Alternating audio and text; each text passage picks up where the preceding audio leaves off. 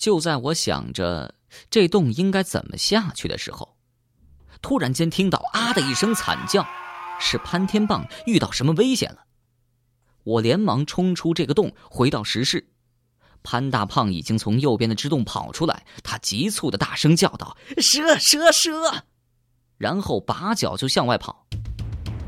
我曾经听说，遇到蛇拼命跑是不对的，反而会被蛇追。如果用光照，蛇会停下来不动弹，于是冷静下来，用头灯照向右边那个支洞。洞口的地上果然有一条大蛇。这条蛇足有手臂那么粗，大约有一米多长，大的吓人，完全有资格去西郊动物园办展览。我看的是冷汗直冒，不由得退了一步，握紧了手中那根树枝。再定睛一看，大蛇一直没有起来攻击我们。鼓足勇气用灯光扫过去，发现蛇的头在地上瘫着，大张着嘴，闭着眼睛，七寸的地方似乎被打得扁扁的，身躯轻轻的挣扎，像是快死掉了。我松了一大口气，用树枝捅了一下，大蛇依然动得很轻微。于是胆子更大了，再用脚轻轻踩了一下，蛇身浸出血来，蛇头仍然在地上抬不起来。看来这蛇是刚被人打死的。想到洞口松针被踩过的新鲜痕迹，我知道一定有人先到了一步。这时候，潘天棒已经吓得跑到洞口，在那边不断的招呼我。老罗，快出来！快出来！我故作镇静，平和了一下呼吸。哎呀，怕什么呀？只是一条死蛇，闹得我耳朵都快聋了。但是潘大胖还是催我：“真的，这这这真死了！哎呀，还是快点出来吧！这洞里面肯定有蛇，别别别去了，吓人的很呐！”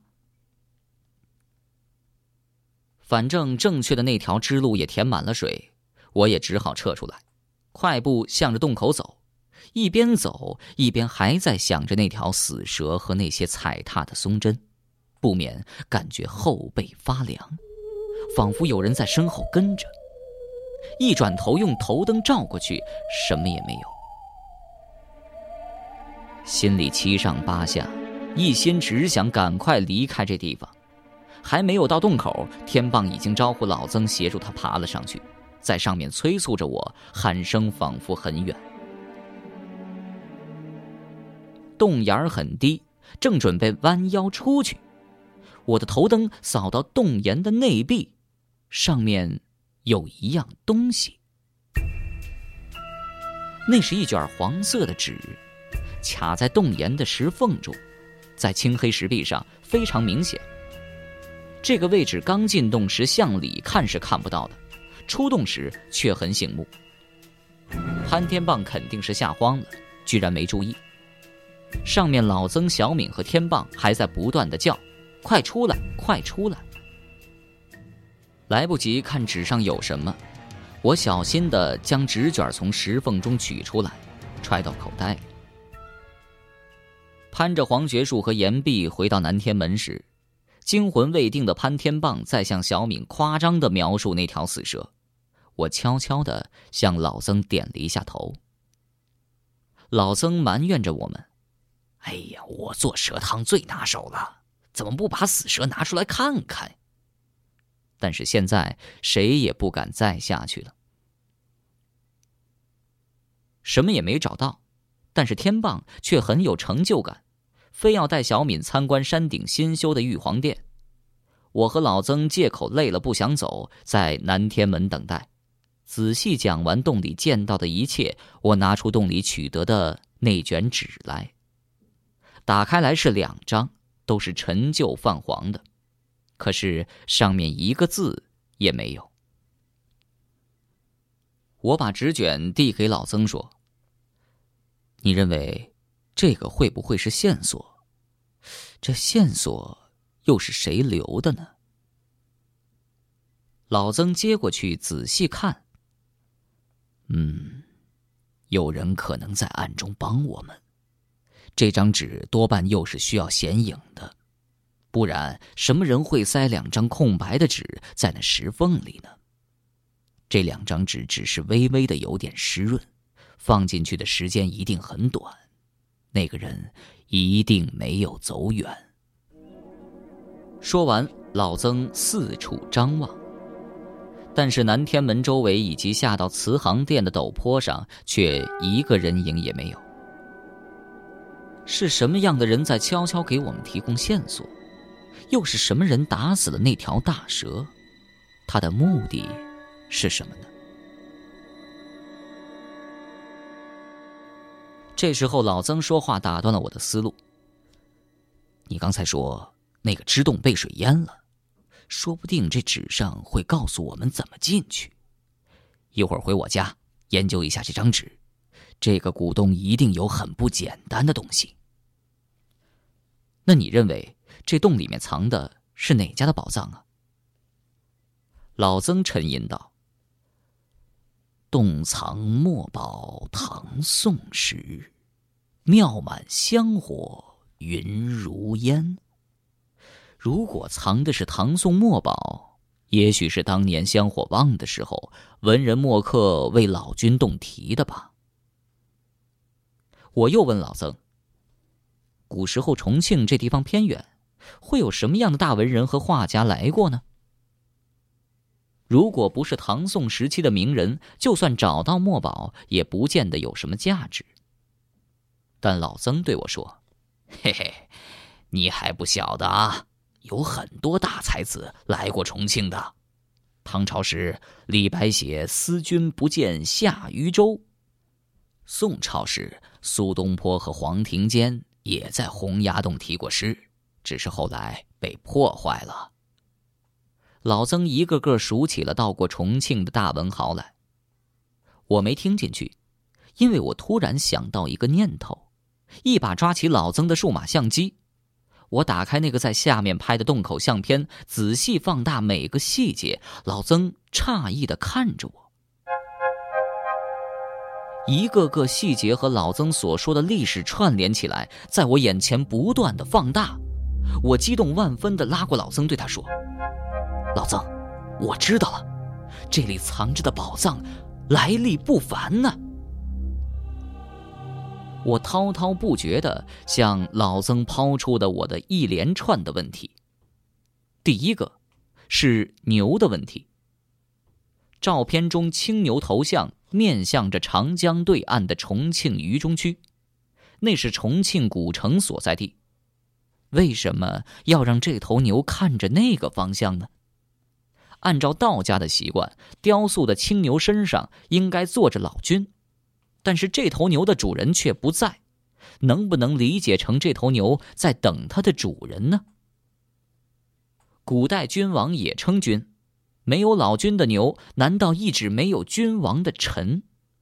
等待老君的牛，能否理解成等待君王的臣？第二个是洞上题字的问题。洞口顶上“日月星辰”四个字非常奇怪，一般道家修行的洞都直接写洞名，这四个字有什么特殊寓意呢？日月为明。星指零落，辰和大臣的臣谐音，日月星辰会不会暗指明朝漂泊无依的臣子呢？第三个是宝藏用途的问题。我们都相信这批藏宝图是孔二小姐委托徐中奇派人寻找的，能让孔二小姐看得上的宝藏，岂能是一般的东西？古洞藏宝，如果价值不菲，出家道人藏大量珍宝来做什么？他想交给什么样的主人呢？如果是一个明朝的大臣，收齐了大量宝藏，又出家在这里看护，他在重庆是等待哪个君主呢？想到这儿，我下了一个惊天的大结论：重庆历史上。只有一个明朝皇帝和重庆关系密切，而且需要大量资金来复国，那就是建文帝。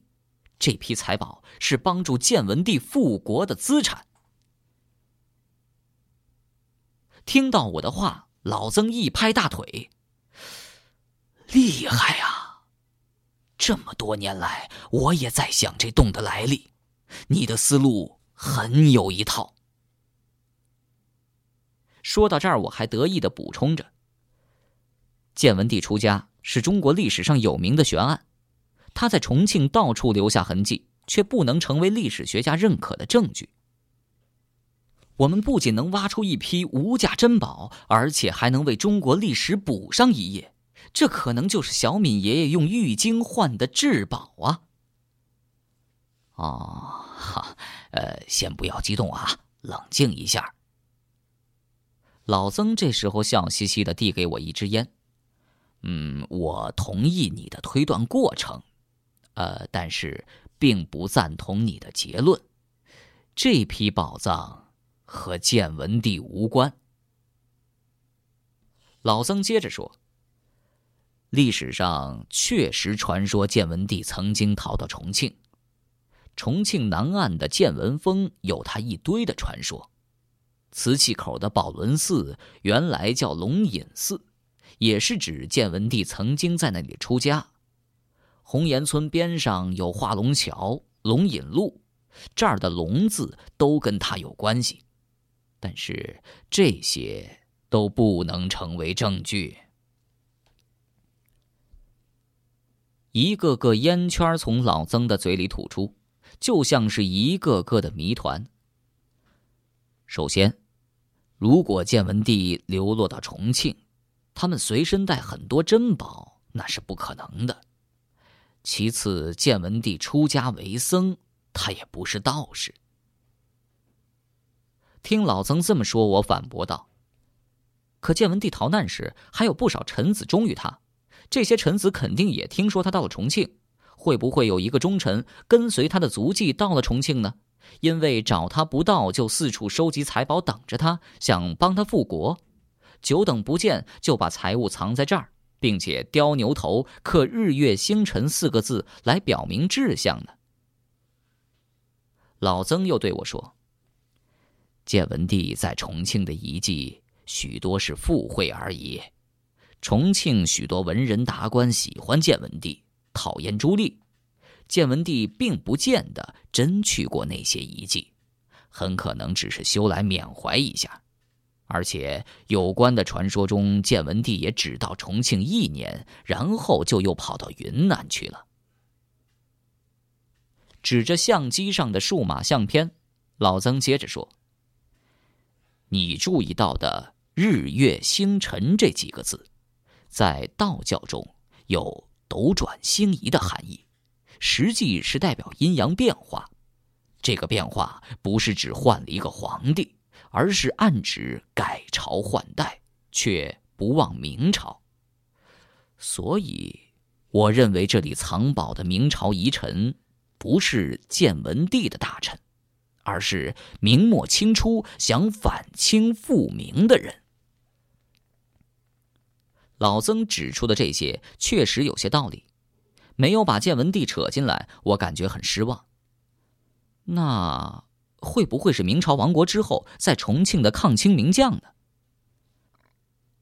老曾又说，在重庆抗清最出名的，莫过于女将军秦良玉了。她出生于中州，也就是现在的忠县，与石柱宣抚使马千成结为夫妻，是中国正史里面唯一立传的女将军。花木兰、穆桂英那些传说，就算是真的，无论战功和传奇色彩，都没办法跟她相比。她曾经分别和张献忠清军作战，打过不计其数的胜仗。七十岁的时候，很多人还不敢跟她为敌。可惜的是，这里藏宝肯定与他无关，因为他只来过一次重庆城，然后就回到石柱了。他也没有出家。另一个名将，就是明末时期的宰相文安之了。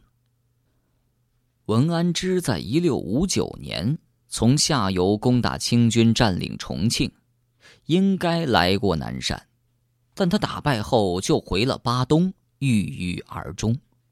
他的处事风格倒有点像这个藏宝人，但正史上记载他是回了巴东，也和这批宝藏无关。对了。换上道袍，守着一堆财宝，隔江遥望清军占领的重庆城，这种行为像是书生所为。在重庆，明末抗清名将有几个？后来明军还和张献忠的接班人一起联合抗清，有一些人最后向清军投降了。我想不起其他谁可能做这种事情了。老曾。掸了掸烟灰。嗯，看来不进入那个支洞，是没办法搞清楚人身份的。我们两个正在讨论，小敏拉着潘天棒回来了。回曾伯伯家吧，我不习惯爬山，哎呀，累得快散架了。老曾向我笑着眨了一个眼，都知道小敏是急着回家了解我们的发现。回到老曾家中，潘天棒被小敏支走了。老曾在客厅把他的茶具摆开，泡上一壶永川秀雅，慢条斯理的开始研究那两张空白的纸。有了以前的经验，老曾果断的选择先用保宁醋，涂了醋液一分钟左右，两张纸果然都显出字迹来。小敏拿起一张纸，念道。明末遗臣，洞藏财物七箱，以聚财富国。然斗转星移，物是人非。东坡先生真迹一幅，为换无价之宝而挪用。藏品中共余珠宝三十件，今取之为民，实现洞主聚宝之初衷。其余唐宋墨宝难明其职，藏于洞中，告慰先人。一九五一年，上清寺道众。老僧说：“看来你爷爷又送了一部分出去啊，哼，不晓得救济过好多人哦。”小敏说：“送多少都没关系，我最关心的是爷爷的故事。”而且留下的唐宋墨宝肯定也是非常有价值的呀。说到我担心的事情了，我连忙指出，那个支洞进了水，如果是书画藏在那儿，会不会被水泡坏了呀？老曾指着图纸说：“不会的，这个支洞在图纸上是向上走，还有石阶上去，水淹的肯定只是其中一段路。”我们可能得想办法潜水过这段路。更麻烦的是，如果财宝是古代字画，那潜水回来很难保护啊。可是上哪里去借潜水装备呢？如果洞中还有蛇，如何应付？那些在暗处盯着我们的人，在我们进洞之后会给我们带来什么样的危险？我心中有一大堆的担心，只说出了前两个。老曾却说：“这潜水和蛇都好办，我更担心另一件事情。进去时，你们发现洞口有建筑杂物，门口有许多打开的实木箱子。但是，一九七三年我进去时，那里门口什么都没有。对，我得马上打几个电话。”说完，老曾就进了书房。小敏拿起另一张纸，又念道：“老君古石洞，何处望长空？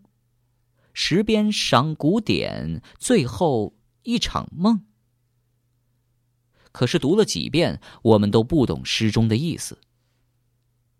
小敏捧着爷爷留下的字迹对我讲：“罗哥，说句心里话。”这几十年来，重庆变化那么大，要保留任何东西都很难呢。我真的不敢指望这些藏宝还在。如果这些宝藏真的不在了，你会不会继续陪我找下去呢？我明白小敏这话的意思，在他心里，寻找他爷爷跟叔叔的踪迹，可能比那财物更加重要。当然要陪你找了，不解开那些秘密，我是睡不着觉的。但是你要明白，我们很可能要遇到各种危险。当然，说这话的时候，我没有指出那些跟踪我们的人。小敏点点头说：“嗯，对。”我们不要去做冒险的事情。这时候，老曾打完电话回来了，向我们手一摊：“嗯，一个好消息，一个坏消息，先听哪个？”小敏急着说：“当然先听好的。”老曾坐到沙发上：“好消息嘛，就是我们不用潜水了。那坏消息呢？”我知道老曾这样说话一定没好事儿。老曾长叹一声：“唉，坏消息啊，是这批宝藏已经不在了。一九九八年老君洞修慈航殿，建筑工人进了那个洞，找出来大量文物。这事儿啊，还上过《重庆晚报》。我们要找的这些东西，估计……”已经在重庆博物馆里了。我还不死心，又问：“你怎么知道的？”老曾解释说：“你提到有建筑材料在洞口，那肯定是外人带进去的嘛。我刚才向当年一起打赌进洞的老兄弟伙打电话，问他们后来去过那洞没有，他们都说没有，但是其中一个人说。”他一九九八年就知道那个洞找到了文物，他现在家里呀还留着那张简报呢。老曾又喝了一口茶。你们进洞时那些打开的空箱子，可能就是一九九八年发现文物时留下的。洞口太窄，箱子不好搬，就丢在那儿了。哎呀，老曾啊，要是当年你多走几步路。可能就已经发了呀。不过那条支洞填满了水，工人未必进去得了啊，说不定没拿完呢。根据你讲的情况啊，这个洞并没有水源，一定是山体浸出来的积水。我探过一些野洞，有点经验。老君山是岩土混合的山，岩缝的土壤是会漏水的，几天不下雨就会渗到山体下面去。这几天大暴雨，所以今天积得多。报上说发现那堆东西是在九八年冬天，因此啊，不可能积水挡路。而且现场找到的大量文物，其中的确是有字画。说到这儿，老曾往沙发背上一靠。所以啊，我们再去肯定没用了。